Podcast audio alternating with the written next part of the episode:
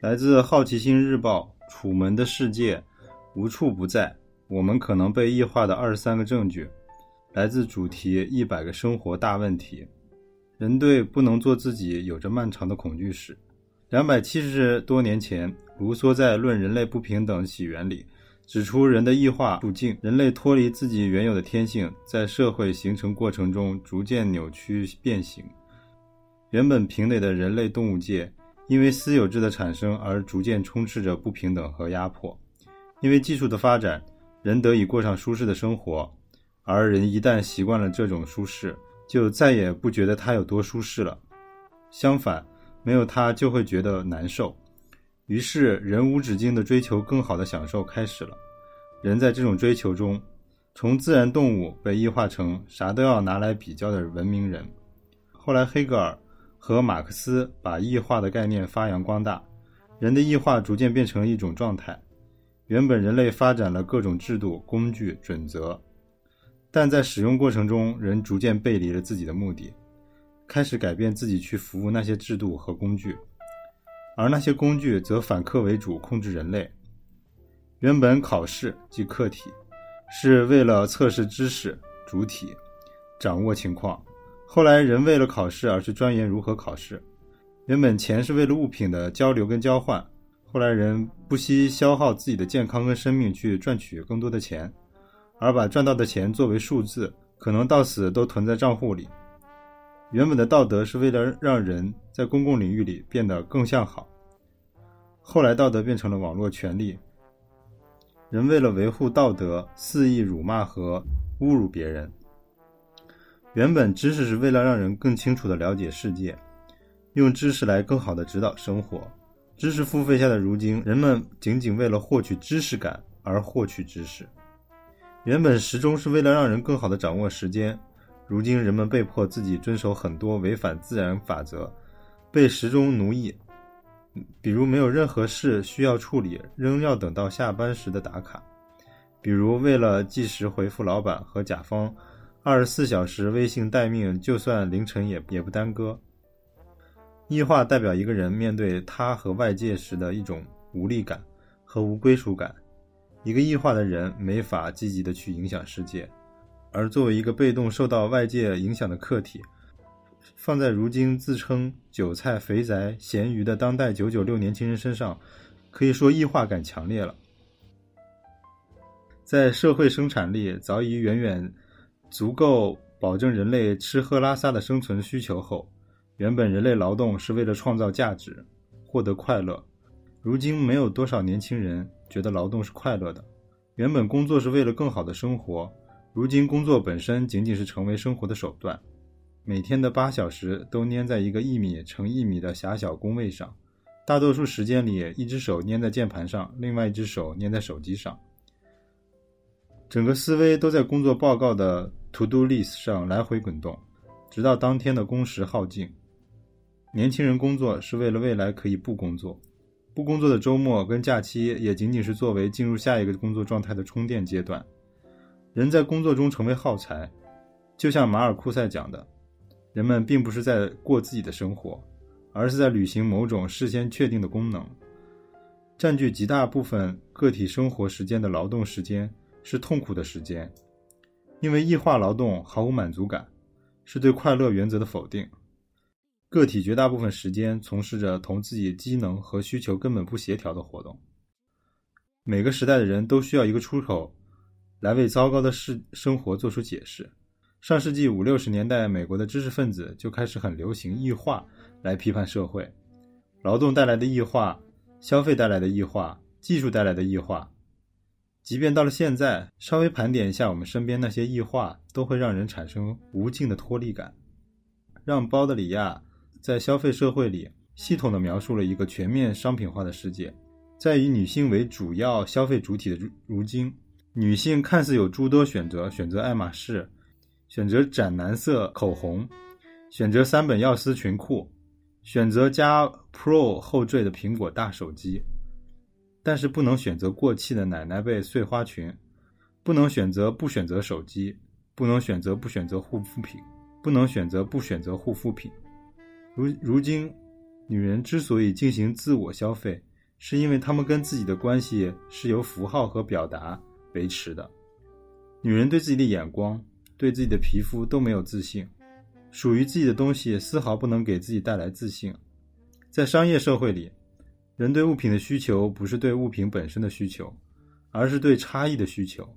在以往，人和人建立关系，在以往人和人建立关系能让整体变得更加丰富，而如今，每个社会关系都在增添个体的不足，因为任何拥有的东西都在跟别人的比较里相对化了。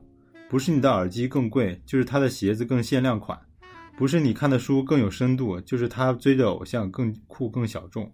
这也导致了在无处没有鄙视链的社交网络里，每个被异化的个人都在变成变成反对自己的人。我这个鼻子不好看得修，我这个衣服过时得换，我这肉太松得办卡练练，我这头发太少了得直。于是所有人在永恒的处于面向未来的自我提升中，当下永远不够好，当下永远准备迭代升级。永远充满焦虑，而这种升级几乎特指消费升级，追求苗条、肌肉、健康，无非是一种特定的消费观。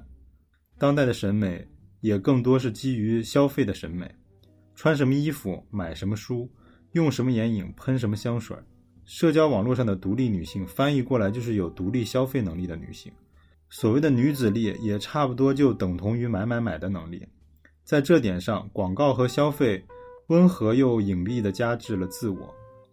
我在其中不断地被商家制造出新的需求，而不断地被满足。在自由的选择假象里，永远处于被满足的前置状态。结果就是社会整体变得更好，东西变得更精美、更有格调、更有内涵。但是人越来越能感觉到自己的不足。大多数的普通人不是作为主体去参与其中。而是作为被动接受的客体，被时代裹挟着滚滚向前。无数改变世界的明星、企业家的新闻、社交网络的精致生活。居易德波在《景观社会》里认为，以视觉的以视觉的生活为主导的景观社会，会妨碍人们去认识这个世界带来的苦难。一切都像一个供人消遣的电视剧，对苦难的忽视和娱乐化。又进一步阻止人们去严肃思考改进社会的任何可能，麻木不仁又乐此不疲。景观让真实世界和影像分离，人们总会注视着下一步会发生什么，但从来不行动。所有人都成为观众，而观众的异化在于，他从社交网络里表演期待的越多，他生活的就越少；他对整个社会环境提供的影像认同的越多，他对自己生活和真实的欲望就理解的越少。在某种程度上。视觉化的环境塑造了虚假个性，而把真正的主体性交给了技术、社区法律和营销广告。尼尔·波兹曼则担忧对技术的过度依赖会导致人的异化。他认为，技术造就了文化将是没有道德根基的文化，它将瓦解人的精神活动和社会关系，于是人们价值将不复存在。如今，我们生活在一个被技术包围的世界，技术几乎霸占了人与人之间的交流媒介。人和人不再直接接触，说话通过通讯设备，向买家买东西通过网络，向店家买东西通过网购，帮助别人通过网络捐款。起初是人掌握技术，人用工具来实现目的。如今技术开始为人下定义，人被点赞量、粉丝数、留言量来指导行为。被动的观看数量庞大的跟自己没有关系，看了也不会做什么行动，不看也不会造成任何影响的信息。在技术的裹挟下，人不可避免地成为用户，只能照着别人定下的平台规则来行动。而这种技术带来的异化又是无解的。哈贝马斯认为，人要成为自主的人，要决定自己的生活，在技术上是不可能的，因为技术担负着扩大舒适生活和提高生产率的功效。因为技术担负着扩大舒适生活和提高劳动生产率的功能。